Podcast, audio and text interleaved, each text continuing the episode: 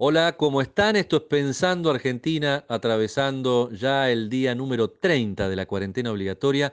Y si faltaba algo para tener aún un poquito más de vergüenza al mirarnos al espejo como sociedad, es escuchar que la dictadura cubana nos estaría enviando 202 médicos a la Argentina.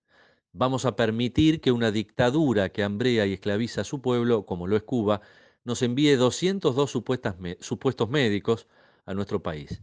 Me pregunto, ¿son los que vienen del desastre de Venezuela o los del papelón de Brasil? Aparentemente vamos a aceptar una certificación de la dictadura cubana de que estos supuestos médicos están formados y capacitados. Sí, lo va a certificar ese verdadero paraíso para los dineros de la corrupción internacional y especialmente de países sudamericanos como la Argentina. ¿Recuerdan?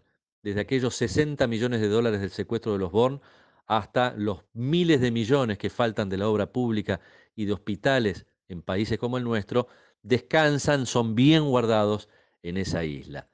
Eh, los argentinos, los que pagamos impuestos, queremos y podemos, destinamos año a año para la formación de médicos en la UBA una matrícula aproximadamente que rondea los 25.000 alumnos en medicina. No tengo los números eh, actuales.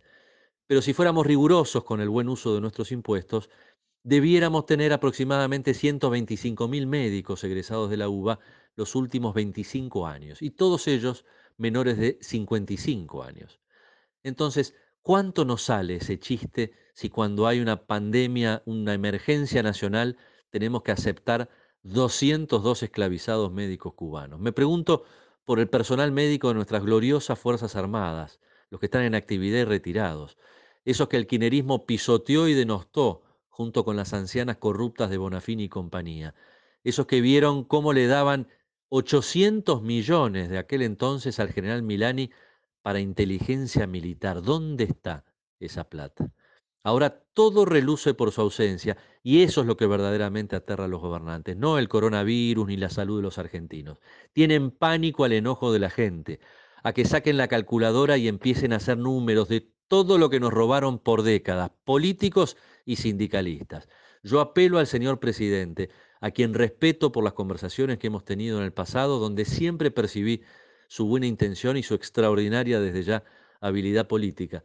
Por favor, consulte a los colegios profesionales en la materia. No tiene ningún sentido reemplazar a los médicos que tenemos infectados de coronavirus con 202 presuntos médicos funcionarios de una dictadura castrista que en el mejor de los casos, además, lo que van a hacer es ejercer ilegalmente la medicina porque ninguno tiene matrícula.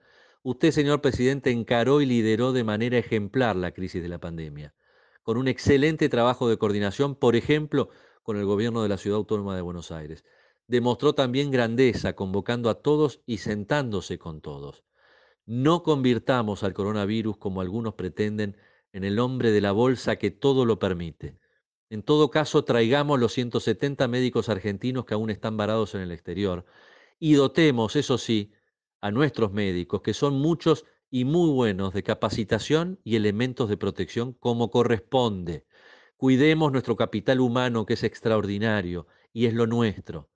No permita, señor presidente, que la vicepresidente, que lo ha dejado solo esperando su tropiezo, contamine ahora con propaganda castrochavista nuevamente nuestro país, trayendo a supuestos médicos cubanos. Porque como dijo el dictador Castro a principios de los 80, nosotros no los queremos, nosotros no los necesitamos.